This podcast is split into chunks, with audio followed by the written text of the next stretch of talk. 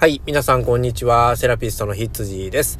このラジオでは健康に関する情報であったり、普段の気づきを発信しております。皆さん今日の体調はいかがでしょうか？マルチ健康貯金何かやってますか？ということでですね、冒頭噛んでしまいましたね。ちょっとあんまり喋ってないから、パッと出てこないですよね。うん、まああの、久しぶりなんですけれども、えー、今日はですね、あの、注意喚起というか、あの、この時期にね、こう、特有のみたいな話をしたいなと思います。えー、春はですね、もちろん調子が悪くなる人はすごく多いですね。まあ、特徴としては、体がすごくだるいとか、重いとか、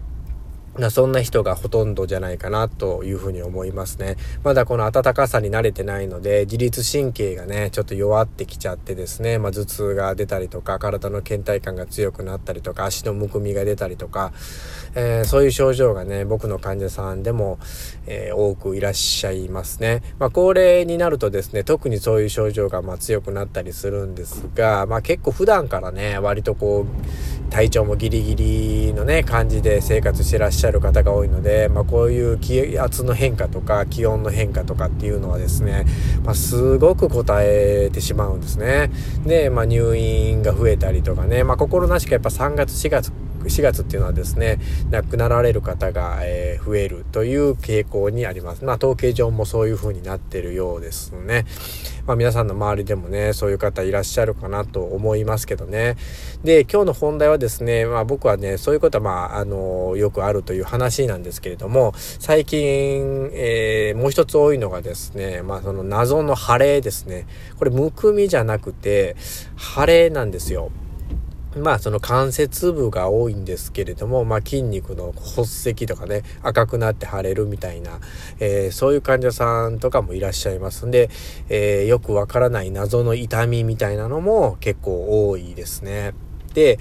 えっと、まあ、血液検査したら、中にはですね、こう CRP って言って炎症反応なんですけど、そういうものがちょっと高く、えー、なってる方もいらっしゃると思います。で、この時期はね、そういうこう体の変化に対応しきれずにですね、関節部に炎症を起こすことっていうのは実は多いんですね。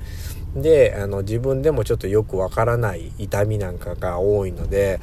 あの、ちょっとびっくりされる方が多いんですね。なんか骨にこう異常が出たのかなとか言って、あの、画像診断しに行っても特に何もないっていうようなね、えー、ものなんですけれども、これはもう結局その、リンパとか血液とか、まあそういう流れが悪くなってですね、あ老廃物みたいなのがね、うまく除去、除去されずされずに、あのそこで炎症を起こしてしまうっていうような症状だと僕はあの認識していますけれども、で、えー、ちょっとね、あの無理をかけずにですね、えー、まあ、治療とかで血流を促してあげるとですね、そういうものは結構マシになったりとかはしてるので、まあ、皆さんもね、もしそういう症状が出たらね、あの、血流を良くするっていうようなね、あの、治療なり、お風呂なり、ね、そういうもので、えー、一旦体をリセットするようにしてもらえたらいいんじゃないかなというふうに思いますね。うん。やっぱりこう、もうこの時期弱い方っていうのはね、本当にこう自分でうん、あの、分かってらっしゃると思うので、無理は絶対にしない方がいいと思いますね。まあ、じわじわ体を慣らしていく、気候に慣らしていくっていうのをしながらね、あ、自分のペースで頑張っていただければなというふうに思いますね。まあね、体壊すとまた戻すまで時間がかかっちゃうのでね、まあ、4月、5月っていうのはね、変化にこう対応、しきれない方が多いので、え、体を大事にしてくださいね。ということでね、えー、まあ、体のだるさに加えて、えー、腫れも出てる人が多いですよっていう話をさせていただきました。まあ、次回もね、何かこう、皆さんに少しでもね、